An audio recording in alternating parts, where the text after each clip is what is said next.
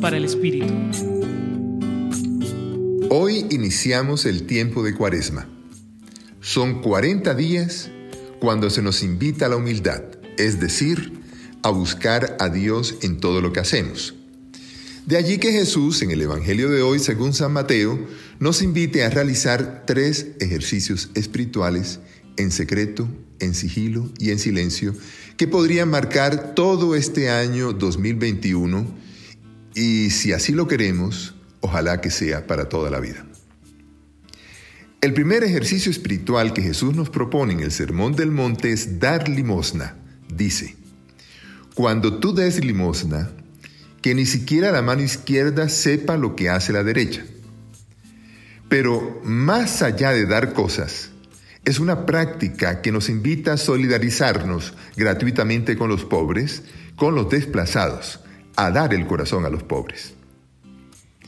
El segundo ejercicio espiritual que Jesús nos propone es la oración. Dice, tú cuando ores, entra en tu cuarto, cierra la puerta y ora a tu Padre que está allí en lo escondido.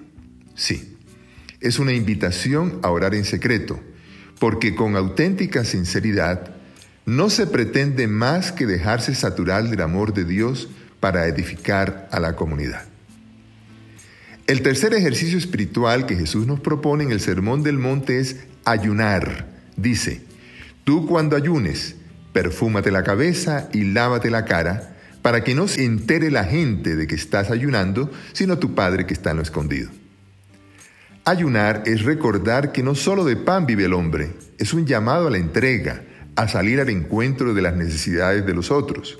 Así que el mejor ayuno es el ejercicio de la misericordia.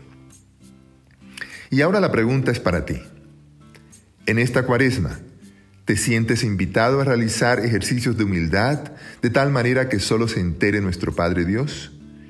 Les acompañó el Padre Aurelio Castañeda del Centro Pastoral de la Javeriana.